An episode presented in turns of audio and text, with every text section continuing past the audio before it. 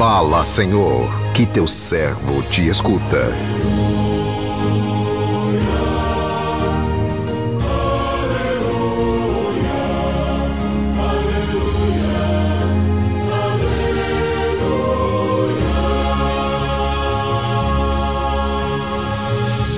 O Senhor esteja convosco, Ele está no meio de nós. Proclamação do Evangelho de Jesus Cristo, segundo João. Glória a vós, Senhor. Naquele tempo, disse Jesus aos seus discípulos: Pouco tempo ainda, e já não me vereis. E outra vez, pouco tempo, e me vereis de novo. Alguns dos seus discípulos disseram então entre si: O que significa o que ele nos está dizendo? Pouco tempo e não me vereis, e outra vez pouco tempo e me vereis de novo. E eu vou para junto do Pai? Diziam, pois, o que significa esse pouco tempo? Não entendemos o que ele quer dizer. Jesus compreendeu que eles queriam interrogá-lo. Então disse-lhes: Estais discutindo entre vós porque eu disse pouco tempo e já não me vereis, e outra vez pouco tempo e, e, e me vereis? Em verdade vos digo: vós chorareis e vos lamentareis, mas o mundo se alegrará. Vós ficareis tristes, mas a vossa tristeza se transformará em alegria. Palavra da salvação, glória a vós, Senhor.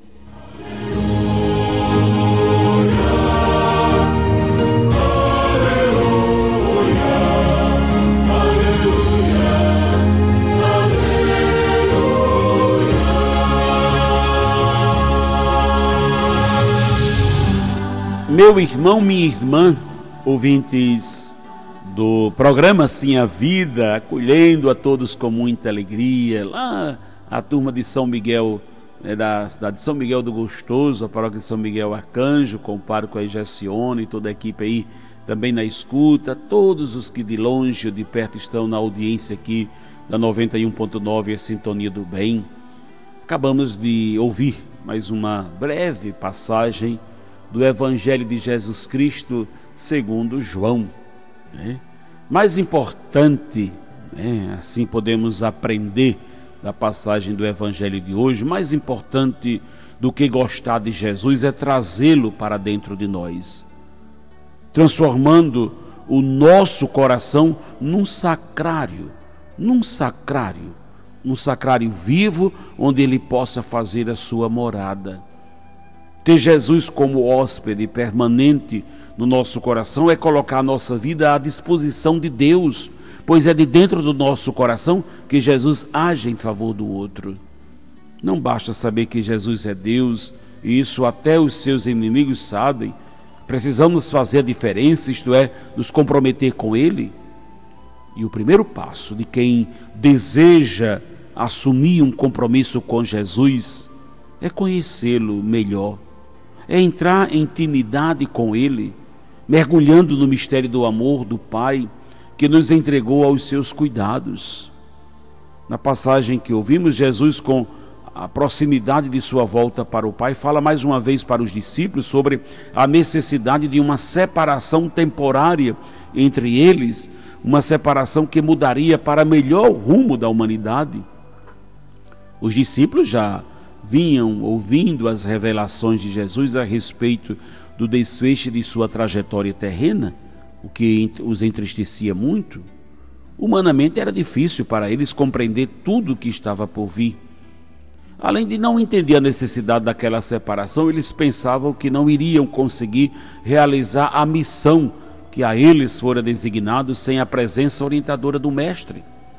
Jesus compreendia esta dificuldade dos discípulos em assimilar tudo que estava para acontecer, por isso ele procurava sempre consolá-los, reafirmando que ele não os deixaria órfãos.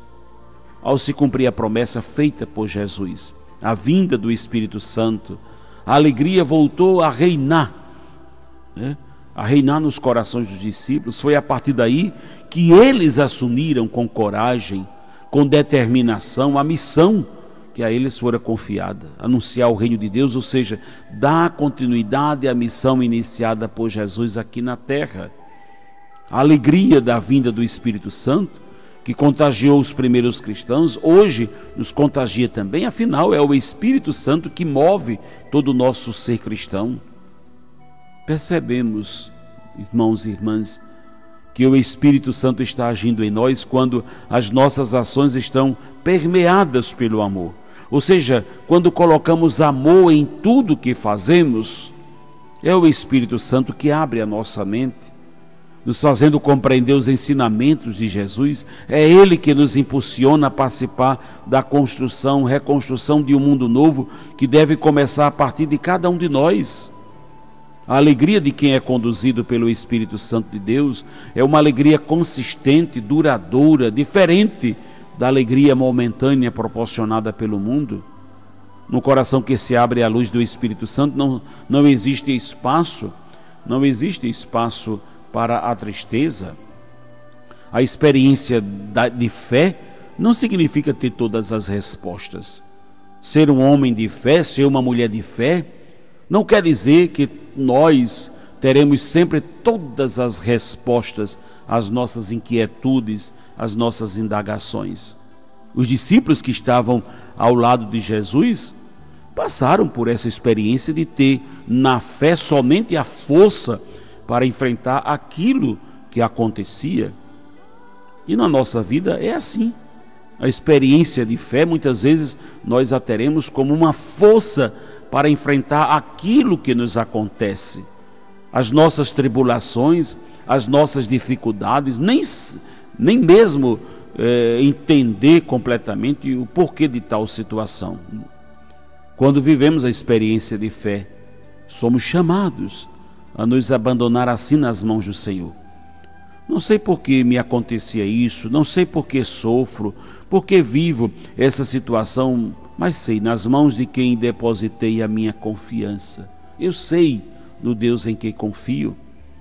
E Jesus nos diz que o que o quer, o que quer que seja, isso nunca será a última palavra. Ele mesmo disse aos seus discípulos: "Agora vocês vão chorar, mas esse choro se transformará em alegria". Então aquilo que você vive, aquilo que você enfrenta, a situação pela qual você hoje está rezando, intercedendo, ela nunca terá a sua última, nunca terá a última palavra.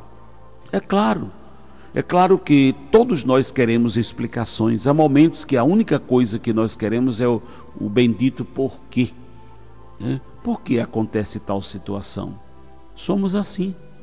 Mas nesses momentos é que nós precisamos confiar no Senhor, confiar que Ele nunca terá de nós a sua né? Confiar que Ele nunca tirará de nós, tirará de nós a sua assistência. Eu confio no Senhor, você possa hoje dizer, porque a providência divina é justamente isso. É o modo como Deus encaminha todas as coisas para o nosso bem, para a nossa salvação. E muitas vezes temos a ideia de, da providência divina só quando Deus nos dá alguma coisa, mas também quando Ele nos tira alguma coisa, ou quando, nós, quando não nos dá alguma coisa, aí também se manifesta a providência divina. Essa sabedoria com a qual Deus rege todas as coisas, como o texto bíblico nos disse. O Senhor falou que iria para junto do Pai e ele precisaria passar por essa experiência de ausência na vida dos seus discípulos?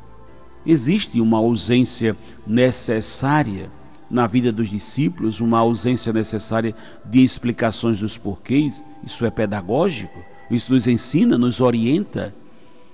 Existe uma necessária distância que, que nós precisamos ter nas nossas seguranças humanas, na maneira como nós conduzimos a nossa vida, querendo ter o controle de todas as coisas. Acolhamos hoje, acolhamos hoje a ausência de respostas, a ausência física de alguém, você que esteja passando por uma situação assim, a ausência de seguranças humanas para resolver as nossas situações, acolha hoje como uma pedagogia de Deus para amadurecer o seu coração, para amadurecer a sua experiência de fé e confie na palavra de Jesus. Aqueles que estão hoje se lamentando vão sorrir, porque a vossa tristeza vai se transformar em alegria. A nossa alegria é confiar em Jesus, a nossa alegria não está nas coisas deste mundo, a nossa alegria é poder confiar inteiramente na assistência do Senhor e Ele nunca nos abandona. É a promessa dele. Que o Senhor nos abençoe. Amém.